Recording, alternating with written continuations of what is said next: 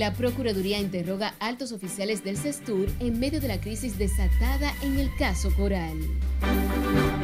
En medio del aumento de los casos de COVID-19, Pedriata revela qué provoca la muerte en menores afectados por el virus.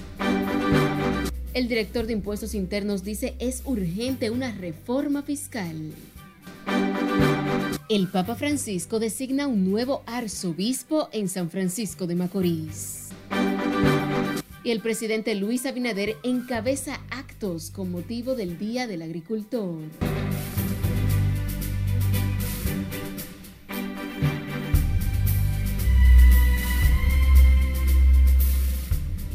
Muy buenas noches, bienvenidos a esta emisión de fin de semana de Noticias RNN. Soy Anais de León, tenemos muchas informaciones. Vamos a, iniciar de manera inmediata. Lo hacemos en la Procuraduría General de la República, que interrogó este sábado a tres nuevos oficiales encargados de los departamentos de contabilidad financiera y el Contralor del Cuerpo de Seguridad Turística, CESTUR, como parte del entramado de corrupción que ya tiene guardando prisión preventiva en Najayo a un mayor general y otros cinco implicados. Nelson Mateo con más nuestros representados estarán tiempo, hora y día citados, presentes siempre. Ellos son los tres oficiales que laboraban en el Cuerpo Especializado de Seguridad Turística como contable, contralor y encargado financiero. Todos fueron llamados por la Procuraduría para ser cuestionados sobre el supuesto entramado de corrupción. Esperamos en Dios y estamos contestes sobre que nosotros vamos a demostrar en cualquier escenario que nuestros patrocinados no tienen nada que ver como en algunas oportunidades nosotros abogados decimos que es inocente, nuestros patrocinados demostraremos su inocencia con pruebas. Se trata del encargado financiero del CESTUR, el sargento mayor Jacobo Horacio Duarte, y sus compañeros responsables de los departamentos de contabilidad y contraloría. Seguimos contribuyendo todavía. Contribuyendo. ¿Su cliente no se va a sustraer el proceso? No, no, no, jamás, jamás, no, no. Hemos dado muestras de buena voluntad, hemos estado siempre aquí, cada vez que nos requieren, estamos en esto, estamos, estamos aportando, es lo que siempre le digo. Los interrogatorios que intensificó este sábado la Procuraduría y el PETCA son parte de las pesquisas sobre el entramado de corrupción que según las autoridades manejó más de 3 mil millones de pesos y por el que ya guardan prisión cautelar el mayor general Adams Cáceres, la pastora Rosy Guzmán, su hijo y otros tres oficiales superiores. Nelson Mateo, RNN. En otra información, un camarógrafo que labora en la Lotería Nacional se declaró millonario, pero en valores humanos, que según él se lo inculcaron sus padres como plataforma de vida. Se trata del reportero gráfico Fernando Luciano, quien fue interrogado este sábado en el PETCA sobre el fraude millonario que se produjo en esa institución manipulando el premio mayor. Que no tengo nada que ver en lo absoluto con esto. Los valores míos están por encima de todo. De lo único que tengo que puedo hacer alarde y que soy millonario. Eso es lo único que le puedo decir. ¿Millonario? Con de valores. De valores. El que me conoce sabe que yo soy y que yo no tengo nada que ver en lo absoluto con esto. Para el colmen ahí estuvo. El reportero gráfico aseguró que no se encontraba en la lotería cuando se produjo presunto fraude con el premio mayor que envuelve a más de 150 millones de pesos. Este sábado también fueron interrogados la directora de sorteos de la Lotería Nacional, la presentadora que aparece en el video y otros empleados de esta institución. En otro orden, el presidente del Colegio Médico Dominicano, Waldo Ariel Suero, lamenta que el Ministerio de Educación decidiera impartir clases semipresenciales a partir de este martes 25, pese al repunte de los casos positivos del COVID-19. Nuestro compañero Miguel de la Rosa con más detalles. Que es inoportuno el, el hecho de abrir las escuelas. El doctor Waldo Ariel Suero calificó como un grave error que a tan solo dos meses de culminar el año escolar, las autoridades educativas decidieran iniciar las clases semipresencial de manera general. Las madres no quieren mandar a sus hijos a la escuela, las están obligando ahí a que manden a sus hijos a la escuela, porque las madres tienen temor de que sus hijos se enfermen y después que enfermen a, a ella misma o a, sus, a los padres, a los abuelos. El gremialista aseguró que el repunte del COVID en las últimas semanas se debe a la flexibilidad que el gobierno le ha dado a la población. El mensaje que se le ha mandado a la población de que, de que todo está bien. Eh, usted ve la gente en la calle sin mascarilla. Eh, todas esas situaciones han hecho el resurgir del COVID. Planteamientos respaldados por el director del Hospital Infantil Robert Rick Cabral, Clemente Terrero. El COVID se ha disparado en la República Dominicana, eso es una realidad. Los muestran las estadísticas diarias que presenta el Ministerio de Salud Pública. Eh, tanto en el número de, casos de prueba positiva que se ha disparado, en el número de ocupación de camas, eh, de internamiento, de ocupación de camas de cuidados intensivos y de ocupación de ventiladores. Es una situación que se veía venir. Ambos especialistas médicos reiteraron que la población no debe abandonar el cumplimiento de los protocolos sanitarios recomendados para evitar que el coronavirus siga expandiéndose y provocando muertes. Miguel de la Rosa, RNN. Aunque se habla poco sobre el tema, las secuelas del COVID-19 en niños, como el síndrome inflamatorio multisistémico, son una de las principales causas que pueden provocar la muerte luego de que la enfermedad toca a los menores. La historia es de Cristian Peralta. La mayoría de los niños hacen un cuadro leve del COVID, muchas veces que ni siquiera se dan cuenta, piensan que es un catarrito que tiene y ya. Así lo reveló la pediatra infectóloga Virgen Gómez este sábado quien informó que los efectos del síndrome inflamatorio multisistémico tienen síntomas parecidos a los de otras afecciones y los padres del menor deben acudir lo antes posible a un centro médico. O que en su barrio hay casos de COVID y el niño comienza a tener fiebre alta que se puede acompañar de dolor abdominal, vómitos y diarrea, que puede haber, los ojitos se pueden poner rojos, puede ponerse, haber erupción, eh, sarpullido, como decimos acá. Eh, puede haber también, los labios se ponen rojos y como agrietados, la lengua puede ponerse como una fresita o ponerse roja. Y eh, esos son síntomas, manifestaciones clínicas que uno la ve, síntomas y signos que tenemos que tener en cuenta. Virgen Gómez dijo que en jóvenes y adolescentes el SIN, por sus siglas, puede ser letal provocando un infarto agudo sin ninguna causa y a pesar de que el paciente tenga una buena salud. Hay que hacer evaluación cardiovascular porque el órgano más afectado es el corazón. Puede haber miocarditis, que eso evoluciona rápidamente y si no lo detectamos a tiempo y manejamos a tiempo, ese niño puede fallecer. Puede hacer dilatación de las arterias coronarias, eh, provocando aneurismas y puede haber derrame pericárdico, o sea, puede afectar el corazón en todas, las válvulas también pueden afectarse, las válvulas cardíacas. Entonces, es una emergencia. Hay que pensar en la enfermedad, hacer las evaluaciones. Al ser entrevistada en el programa A Fondo, producido para RNN por Ricardo Rojas León, la doctora Gómez también se refirió al tema del retorno general y semipresencial a las clases y dijo que se debe seguir el protocolo estricto para que no surjan focos importantes del COVID-19. Los jóvenes, ah, no, nosotros no nos enfermamos, pero ahora se, se están muriendo más a nivel mundial. Los muchachos, los jóvenes de 20 a 39 años. Cristian Peralta, Noticias RNN. Familiares de pacientes afectados por el COVID-19 ingresados en diferentes centros médicos de la capital aseguran que las autoridades sanitarias del país no están ofreciendo las cifras exactas de los casos positivos. Afirmaron que diariamente la unidad destinada para atender los afectados por el COVID-19 en el Hospital Moscoso Puello mueren más de cinco personas.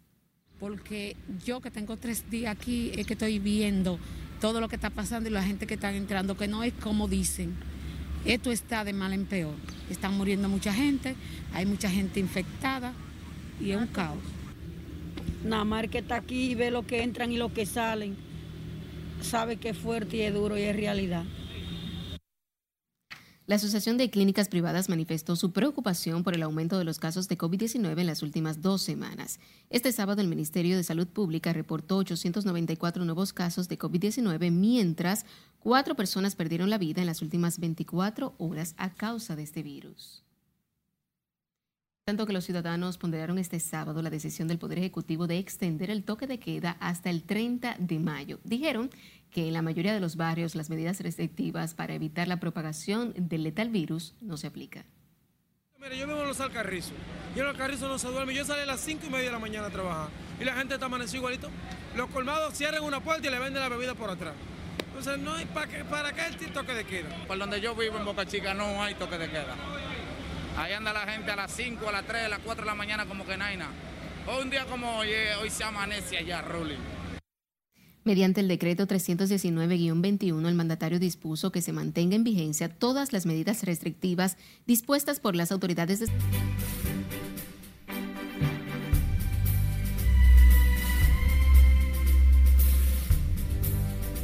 La guerra de misiles en la franja de Gaza sigue un peligroso curso donde tanto Israel como grupo palestino Hamas mantienen un acalorado lanzamiento de misiles donde incluso varias cadenas de televisión recibieron impactos de municiones este sábado.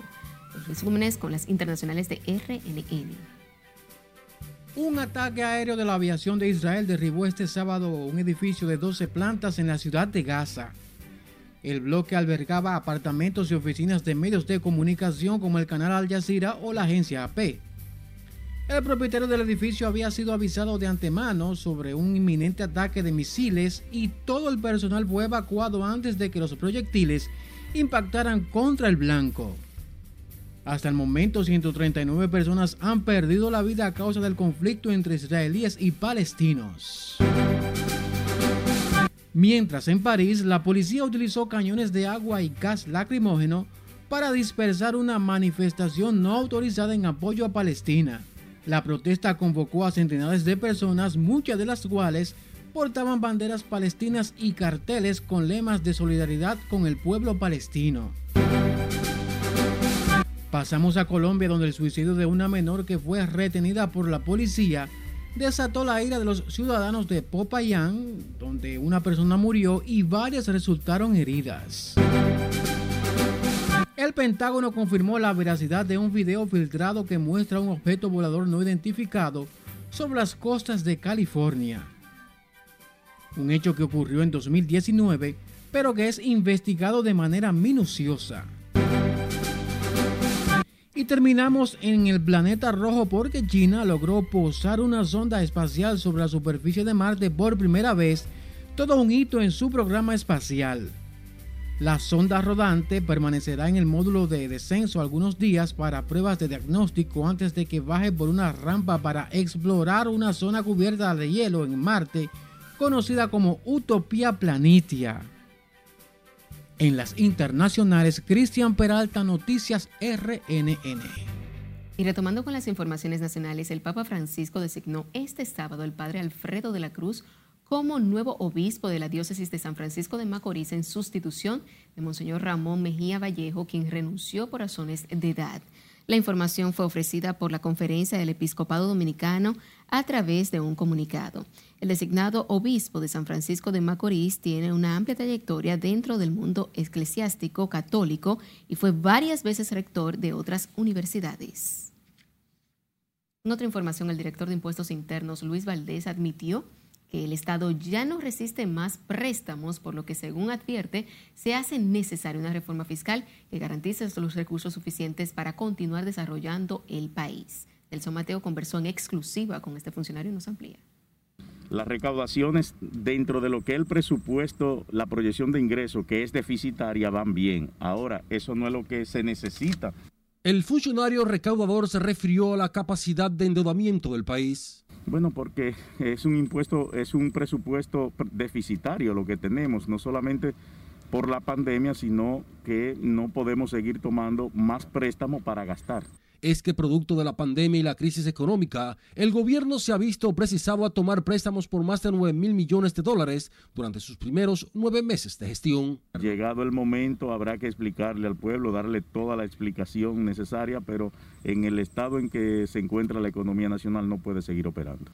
La crisis del COVID-19 desplomó las recaudaciones a todos los niveles y para continuar con los proyectos de desarrollo y la asistencia social se hace necesaria una reforma consensuada, según informó Luis Valdés. El gobierno está trabajando, como ustedes han visto, en un proyecto de reforma fiscal, pero lo está manejando el Ministerio de Hacienda. De acuerdo al director de la DGI, los ingresos proyectados en función de la actual crisis se han cumplido, pero no son suficientes para sustentar los planes de desarrollo de la nación. Nelson Mateo, RNN. En tanto que el grupo Feministas por la Defensa de las Tres Causales cumplieron este sábado ya 63 días acampando frente al Palacio Nacional en demanda de que el Código Penal Dominicano se despenalice el aborto en tres condiciones especiales. La vocera del colectivo de mujeres, Sobeida Apótilo, dijo que el próximo domingo 23 abandonarán el campamento para marchar masivamente para mostrar sus músculos en la defensa de la interrupción del embarazo. Saliendo de la Máximo Gómez con México hacia el Parque Independencia para no, no solamente eso, para exigirle y decirle al presidente, a los congresistas que nosotras, las mujeres, los hombres, toda, en familia estaremos marchando exigiendo la inclusión de las tres causales en el Código Penal. Adelantaron que marcharán hasta el Parque Independencia para recordarle al gobierno que su partido se comprometió en campaña con apoyar el aborto cuando la vida de la mujer corre peligro, cuando el embarazo es producto de una violación o incesto o cuando el feto viene con malformaciones congénitas. La Fundación Equidad y Justicia Social exigieron este sábado la creación del Ministerio de Familia para afrontar de manera integral los desafíos que amenazan a las familias en el país. La ONG, que defiende los valores familiares, afirmaron que llegó el momento de trabajar a favor de todos los miembros de la familia y de la vida exigir la creación del Ministerio de la Familia, porque hoy en día se están haciendo esfuerzos desde diferentes instituciones. Tenemos al CONANI por un lado, tenemos al CONAPE por el otro, Ministerio de la Mujer por otro lado, y el hombre se queda en el aire. Entonces queremos que todos los miembros de la familia sean tomados en cuenta. Y para eso se necesita la creación del Ministerio de la Familia. Nosotros rechazamos de plazo rechazamos determinantemente esa invasión que nos está transculturizando de valores foráneos que nos pretenden destruir la base de la familia, que es una institución creada por Dios para procrear la vida y desarrollar la vida. De manera que nosotros defendemos la vida desde antes de nacer y por eso estamos marchando. La Fundación Equidad y Justicia encabezó este sábado un grupo de otras ONG que marcharon en familia hasta el altar de la patria para demandar mayor atención del Estado y para defender el derecho a la vida y hacer sentir su rechazo a las tres causales. En otro orden, una joven abogada denunció que a poco más de un año de una explosión por un escape de gas que casi le cuesta la vida en un apartamento recién adquirido, ejecutivos del proyecto no han dado respuesta a su situación. Nuestro compañero Cristian Peralta nos presenta el drama que vive esta joven profesional. Yo siempre escuchaba, yo estaba en la cama 2, yo siempre escuchaba que decían que morían de la cama 3, que morían de la cama 5, de la cama 6, de la cama 4. Y yo decía, bueno, en una de esas yo me voy a morir. Con cicatrices en todo su cuerpo que evidencian la magnitud del hecho, Natalie Ramírez Díaz narra el estruendo por un escape de gas que casi le cuesta la vida en el área de lavado de un apartamento recién adquirido. Por la gravedad del asunto, ya que se me había quemado la lengua, no... La abogada de 28 años detalló que la mañana del 2 de mayo de 2020, hacían apenas 48 horas de haber adquirido el inmueble y tras encender una vela aromática, fue sorprendida por la explosión. En la que yo resulté estar en el medio de todo y la puerta se despegó de cuajo. Solo recuerdo cuando el fuego me arropó eh, por todas partes y solo pude sentir el, como la, quemadura y Dios me dio la fuerza de poder incluso detener la puerta que, que me iba a, como a caer encima, es lo que recuerdo. La especialista en Derecho Constitucional denunció que hasta el momento no ha recibido respuesta de la constructora del residencial Kaoma 18 en el ensanche Osama, ni la compañía de gas que instaló el sistema de GLP.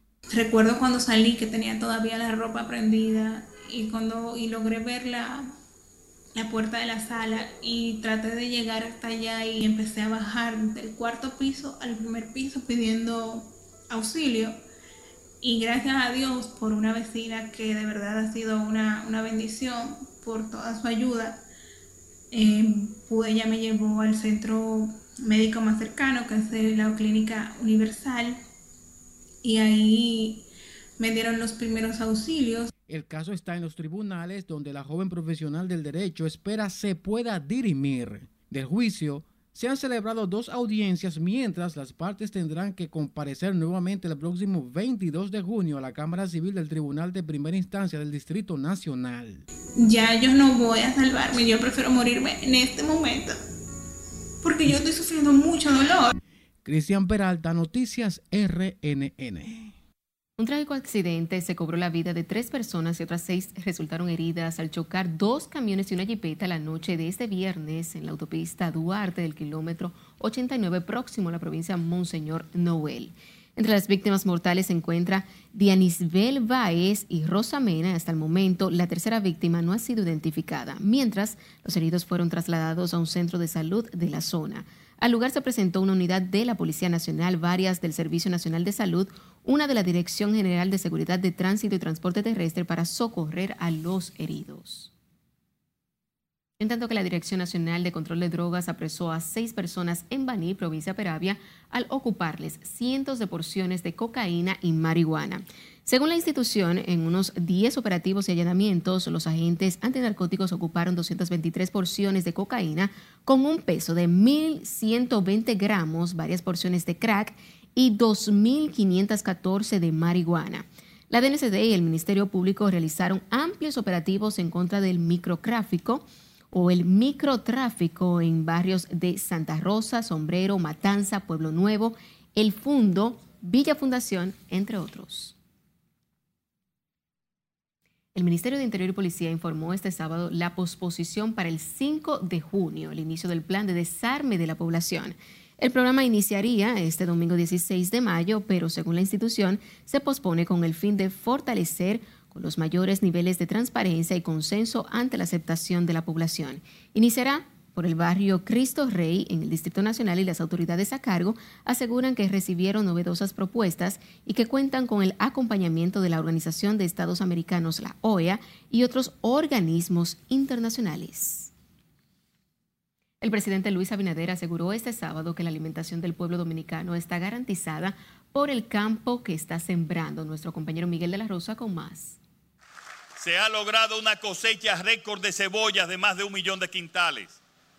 De la cosecha de tomate industrial se espera una producción extraordinaria superior a los 5.2 millones de quintales. Al encabezar el acto por el Día del Agricultor en el Club Recreativo en Moca, el mandatario expresó que hay un incremento significativo en la producción de todos los rubros agropecuarios. El presidente Luis Abinader aseguró que los productores privados del país han absorbido parte de las salsas de las materias primas producidas en el mercado internacional. Pero nunca antes nos pudimos dar cuenta con esta pandemia, cuando se cerró el mundo, cómo reaccionó este sector agropecuario y cómo sigue reaccionando para mantener la seguridad alimentaria de nuestra nación. Han dado ejemplo. El presidente indicó que por primera vez existe en el país una política pública sobre la producción realizada en base del esfuerzo de la alianza público-privada. El jefe de Estado aseguró que el gobierno calificó la producción agrícola como algo fundamental para elevar la economía nacional y encarar los retos que trae la pandemia del COVID-19. En este momento podemos decir con certeza que la República Dominicana tiene una política agrícola construida con el esfuerzo y la participación de actores públicos y privados involucrados y que ellos responden a una política de Estado. El mandatario, quien estuvo acompañado del expresidente Hipólito Mejía, felicitó a los agricultores dominicanos en su día, quienes han ocupado un papel extraordinario y patriótico para incrementar la producción alimenticia. Miguel de la Rosa, RNN. Bueno, y con motivo de la celebración del Día del Agricultor, productores de San Juan de la Maguana dijeron que ese sector está en quiebra, por lo que pidieron al gobierno apoyo para los hombres y mujeres que labran la tierra. Julio César Mateo, con más. Según los agricultores del Valle de San Juan, no se ha sentido el apoyo del gobierno para mejorar su calidad de vida. Bueno, el sector agropecuario para nosotros, los productores, cada día va de mayor en peor. Porque el fruto de nosotros no vale nada, nada, nada. Y los insumos están demasiado altos, caros por la nube. Todos los días le suben a los jabones, a los insumos. Se quejaron de que mientras los alimentos están caros en los supermercados, en el campo los venden a precio de vaca muerta. hemos sido abandonados por todos los gobiernos de los últimos 20 o 30 años. Nosotros entendemos que un hombre del campo debía tener otra, otro tratamiento y darnos por lo menos otra protección, porque de verdad que producir en el campo, poner a parir la tierra no es una, no es una profesión tan fácil. Las pocas lluvias también son un factor negativo para la producción agrícola en el Valle de San Juan. Porque San Juan, que es una zona que es eminentemente agrícola, que no hay zona franca, que no hay turismo, solamente tenemos hombres y mujeres trabajadores y tierras fértiles, necesitamos que se resuelva el problema del agua, que se termine de reparar el canal JJ Puello. Los productores agrícolas denunciaron además que no han sido beneficiados con los préstamos a tasa cero dispuestos por el presidente Luis Abinader. Nosotros aquí los agricultores nos estamos sintiendo mal, sin fuerza, porque sembramos los frutos y hay que dejarlo en el campo porque no tienen precio. Ahora mismo las la batatas están aquí por el suelo, nadie las quiere. En San Juan de la Maguana, Julio César Mateo, RNN. Con la presencia del alcalde de Santo Domingo Este, Manuel Jiménez, la Dirección General de Embellecimiento de Carreteras y Avenidas de la Circunvalación realizaron este amplio operativo de limpieza, recolección de plásticos y poda de árboles en la autopista Las Américas. Desde primeras horas de la mañana, varias brigadas se integraron para limpiar y embellecer el tramo comprendido del cuartel de la DGCED hasta la entrada del Aeropuerto Internacional de las Américas. Limpiar esto antes de que entre la temporada es impedir que las olas lleven la basura a la avenida, como tradicionalmente ocurre. Segundo, limpieza de las cañadas, en eso estamos. Nosotros tenemos 16 cañadas que bajan al río, el municipio, son todas, de, tienen un gran impacto negativo, tanto para el río como para las comunidades que atraviesan esas cañadas. Porque nosotros tenemos el privilegio de tener la entrada y la salida más preciosa que pueda tener país alguno. Este litoral marino no tiene precio. Y dentro de ello hago un llamado a los peatones y también a los pasajeros de, de vehículos públicos. Piensen en la ecología, piensen en el futuro. Antonio de la Cruz recordó que no es la primera vez que DGCAC realiza estos operativos en la autopista Las Américas. Y con esta información terminamos esta emisión de fin de semana Noticias RNN. Feliz resto de la noche.